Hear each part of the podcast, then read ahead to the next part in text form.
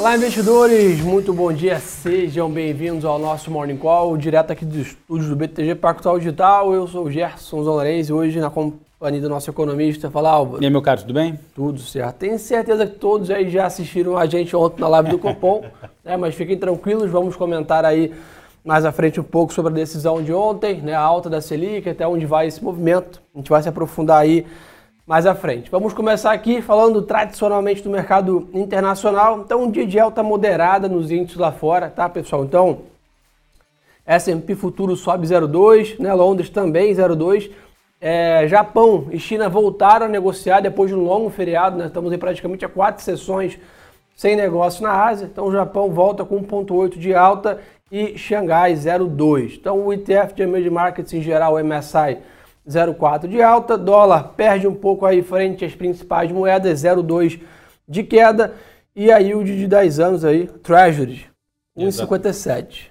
Cedeu um pouco, né? É, cedeu um pouco, acho que o, o mercado está esperando uh, os dados de hoje uh, dos novos pedidos de seguro-desemprego tradicional de toda semana. Geralmente isso já não está movimentando tanto o mercado, mas como ontem teve o ADP, ADP né? de, que é a variação de empregos privados, e amanhã tem o payroll, que é o relatório de empregos gerais da economia americana, isso pode fazer um pouco de preço no dia de hoje. Perfeito. O que está movimentando o mercado hoje lá de bolsa, pessoal, é a parte também de resultados corporativos. Né? Lembrando, também estamos em temporada de balanços no mercado internacional. Então o mercado está monitorando de perto. Os balanços vieram acima da expectativa no mercado internacional. É o que está movimentando a bolsa hoje lá fora, trazendo um pouco desse apetite a risco, como comentei com vocês. Na Índia, o Banco Central anunciou a injeção de 7 bilhões de dólares em liquidez para infraestrutura, né? mais um estímulo aí. O mundo vem fazendo uma bateria de estímulos né, de, econômicos para suportar essa crise econômica e a Índia também vive né, um cenário um pouco mais desafiador em relação à pandemia e o governo está anunciando também medidas contra o combate. Exatamente, acho que, acho que a notícia boa é que no mundo todo as médias móveis aí estão. Ah, quando você consolida o mundo inteiro e tira os dados da China, as médias móveis estão caindo de óbitos e novos casos, ou seja, aí a vacinação está subindo. Inclusive, na segunda-feira, quando a gente lançou o nosso, nosso relatório spoiler macro toda segunda-feira, ah, já na segunda, 73% da população americana vacinada. Impressionante. Então, então, o ritmo continua ascendente por lá e, claro, quanto mais a população americana vacinada, mais o mercado financeiro por lá fica otimista de que esse fluxo que aconteceu primeiro nos Estados Unidos vai se replicar nos outros países e aí os investidores acabam ficando mais propensos a investir em mercados emergentes. Perfeito. Na safra de resultados, como eu comentei com vocês, a Uber registrou prejuízo de 108 milhões de dólares no primeiro trimestre e as ações caem praticamente 4% no pré-market. Lado positivo, as ações da, da Ambev, né, que é a contadora da Ambev aqui no Brasil, registrou um lucro de 600 milhões de dólares e aí as ações performam 1,4 de alta também no pré-market. Então é isso que está rolando temporada de balanço. Como o Álvaro comentou bem, nós estamos aí próximo do payroll e hoje tem pedido de seguro-desemprego. Né? 9 e meia da manhã, ficar Exatamente. de olho aí nesse dado. Amanhã é o, é o grande destaque aí nos próximos dias é o payroll, mas sem dúvida já são pré-indicadores que já vão dando sinais que o mercado monitora. Exatamente. E vai lembrar também que hoje saiu já na parte da manhã, 6 horas da manhã, vendas no varejo da zona do euro para o mês de março. A expectativa no mês contra mês era uma alta de 1,6 e veio 2,7. No ano contra ano se esperava uma alta de 9,4 e veio de 12%. Ou seja, Europa no consolidado mostrando uma recuperação mais forte também acho que cria um dia mais otimista para o mercado. Traz um pouco mais de ânimo, né? Exatamente. Perfeito. Falando nisso, né, o Banco da Inglaterra, o BOE, manteve a taxa de referência em 0,1, ou seja, praticamente zero a taxa de juros na Inglaterra. E a presidente do Banco Central Europeu, a Christine Lagarde, fala hoje né, em conferência é, na parte da manhã. Então, mas o Banco Central Europeu não tem feito muito preço nessas, nessas declarações. Né? Exatamente. É, porque o, o que o mercado, na verdade, está tá monitorando é quando que esses grandes bancos centrais do mundo, que é o inglês, o europeu, o americano, e os chineses vão começar a anunciar retirada de estímulos monetários. Perfeito. Né? Esse é um debate muito grande que acontece nos Estados Unidos, principalmente por conta dessa expectativa de inflação por lá, quando é que vai vir e vai ser persistente. Uh, uh, saiu aqui na Bloomberg também que uma grande parte dos economistas americanos acham que esse, esse, esse aperto, pelo menos no comunicado, começa a acontecer no quarto trimestre deste ano mas ainda assim é só uma expectativa. Em relação ao Banco Central Europeu, a Cristina Lagarde não deve fazer nenhum movimento surpreendente, não. Boa, perfeito. O mundo de commodities que vocês sempre perguntam aqui, petróleo 0 a 0 praticamente, 65 dólares, mas na ponta positiva, minério de ferro simplesmente 4,5 de alta. É impressionante a força do minério de ferro, né? chegando bem próximo aí de 200 dólares a tonelada. Acho que essa volta do feriado na China e reajustou o preço do minério. E eu acho que, né, sem dúvida, isso deve continuar favorecendo. Já foi um dia muito forte aqui ontem para Guerdal, Braskem, e Minas, Vale. Um, um, dia de materiais básicos novamente bombando aqui na Bolsa. Mas hoje mais um spike impressionante aí do minério de ferro apoiado nessa demanda muito forte da China. Exatamente. Acho que, de novo, né, acho que o dia começa também acho que muito positivo para emergentes como um todo, ou, ou pelo menos para para favoráveis ativos de risco, né? Ou seja, com, com, dados positivos de crescimento na Europa, com vacinação avançando nos Estados Unidos e com esses dados positivos de minério de ferro por conta da maior demanda da China, eu acho que todo mundo se beneficia. Não à toa, a gente está vendo o DXY caindo bem no dia de hoje também, fato que deve favorecer o real. Que já foi favorecido ontem também, né? Exatamente. Ontem já foi um dia bom. Já que você falou de real, vamos falar de Brasil? Então acho vamos que lá. fazer um breve resumo aqui. Ontem né, o Copom elevou a taxa básica de 2,75 para 3,5, mais um, uma elevação de 0,75 pontos base. E o que, que é a expectativa nossa aí ao final do ano? O que, que, você, que a gente, resumindo, que a gente comentou ontem à noite aí para a turma? Bacana. Bom, assim, para resumir o que, que foi ontem, né? O Banco Central elevou a taxa Selic em 0,75, agora para 3,5% ao ano. Nenhuma surpresa em relação a isso, o mercado já esperava essa alta de 0,75. O que o mercado não esperava é que o, é que o Banco Central já garantisse mais 7,5 na próxima reunião de junho, ou seja, em junho Sim. a gente vai ter um, um, uma Selic de 4,25 aí, uh, ao ano. Claro que uh, o Banco Central deixou no comunicado aberto, falou assim, olha, eu não estou garantindo, posso mudar se as, se as, condições nesse meio do caminho mudarem. Uh, o, o, mercado também achava que o Banco Central tiraria o comentário de normalização parcial de juros para apenas normalização.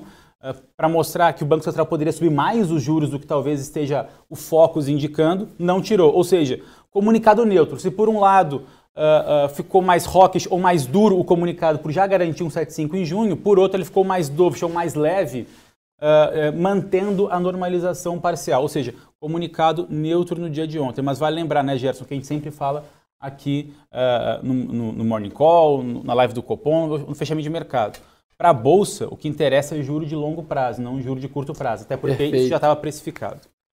Ótima colocação. E acho que, pessoal, muita gente perguntando por que desse posicionamento do Banco Central. Acho que a gente comentou um pouquinho ontem isso também, né? Tem uma série de fatores ainda né, com difícil precificação ou projeção ainda em relação à pandemia. Então, acho que é um cenário muito adverso aí, ainda que, acho que o mundo vive. Então, o Banco Central, naturalmente, está tendo que tomar decisão todos os meses, praticamente, de, de para onde leva né, a nossa política monetária. Então é natural esse comentário mais neutro, porque realmente tem muita coisa para que só o tempo e só a economia vai responder aí para frente, principalmente em relação à inflação.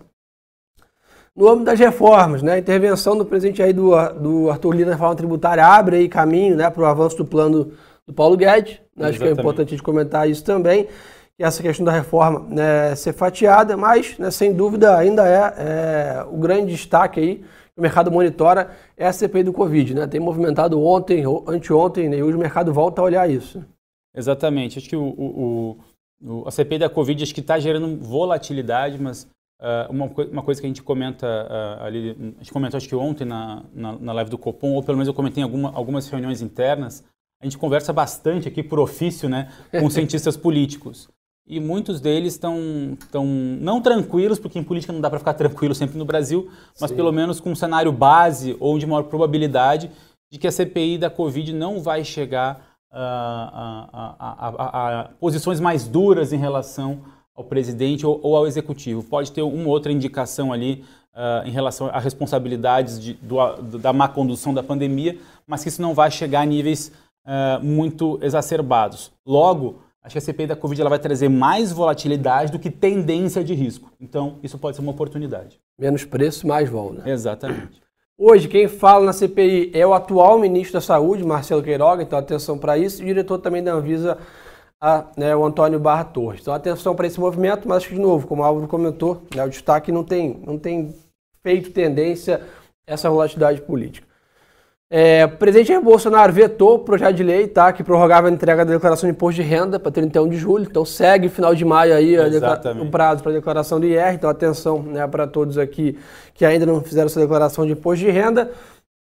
O Brasil registrou 2.811 mortes né, pela pandemia é, e 73 mil novos casos. Né? Estamos aí, Léo mandou para a gente já 51 milhões já né, de vacinas aplicadas, isso significa 24% da população. Exatamente. O Brasil está num ritmo é, rápido, acelerado agora né, de, de vacinação. É, a, a, gente só tem que tomar conta do, do seguinte, né, faz uns 3, 4 dias que as médias móveis de, de novos casos têm aumentado.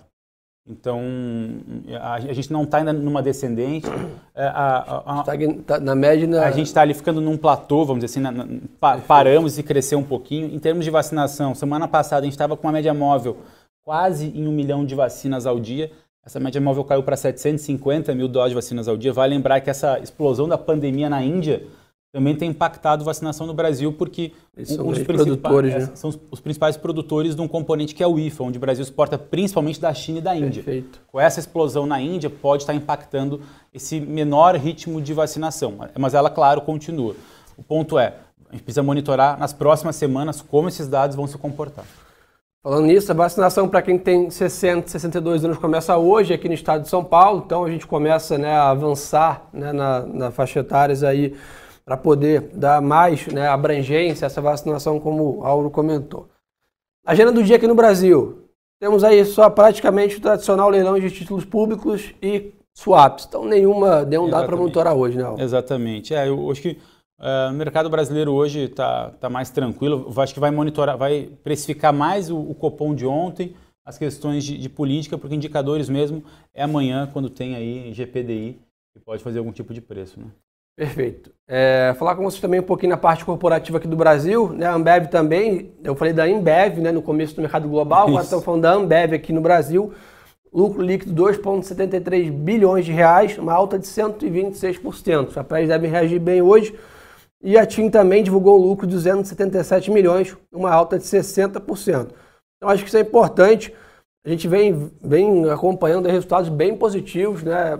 Pouco, até agora, praticamente não vi nenhuma empresa com uma grande frustração, pelo contrário, várias surpreendendo positivamente essa questão. O Braskem também divulgou lucro aí de 2,49 bilhões no primeiro trimestre. Acho que isso é o que a gente tem falado de materiais básicos como um todo aqui, bombando aqui na, na economia.